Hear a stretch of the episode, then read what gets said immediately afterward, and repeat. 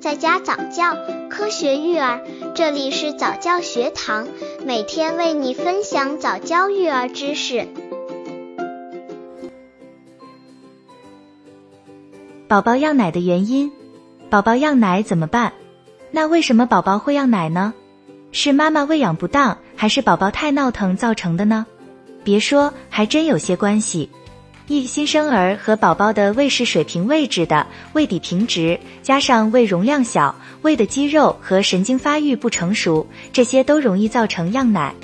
二新生儿和宝宝胃的膻门肌肉发育不如幽门肌肉完善，造成胃的出口紧而人口松，所以宝宝平卧时胃里的东西容易反流进食管而发生样奶。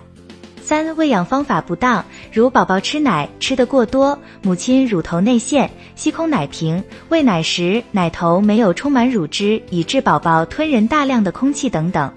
此外，喂奶后的体位变动也会引起样奶。一般来说，样奶表现为奶汁从口角毫不费力的漾出，身体并没有其他症状。而且，大多数的宝宝在四至十二个月以后，样奶的症状就会逐渐消失。这因为随着他的生长发育，消化道肌肉的逐渐完善，所以样奶现象就逐渐的好转。刚接触早教育儿的父母，可以到公众号早教学堂获取早教育儿课程，让宝宝在家早教，科学育儿。宝宝样奶怎么办？样奶现象在宝宝六个月前很常见，遇到这种情况时，爸爸妈妈首要冷静，然后做出对应的处理就可以了。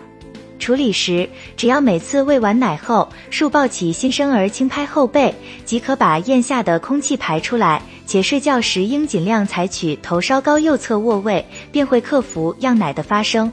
更重要的是，侧卧位可预防奶汁误吸入呼吸道，并由此引起的窒息。为了防止宝宝头脸睡歪，应采取这次奶后右侧卧位，下次奶后左侧卧位，这样要比仰卧位好，且可避免误吸奶汁到呼吸道的危险发生。若发生呛奶，应立即采取头俯侧身位，并轻拍背，将吸入的奶汁拍出。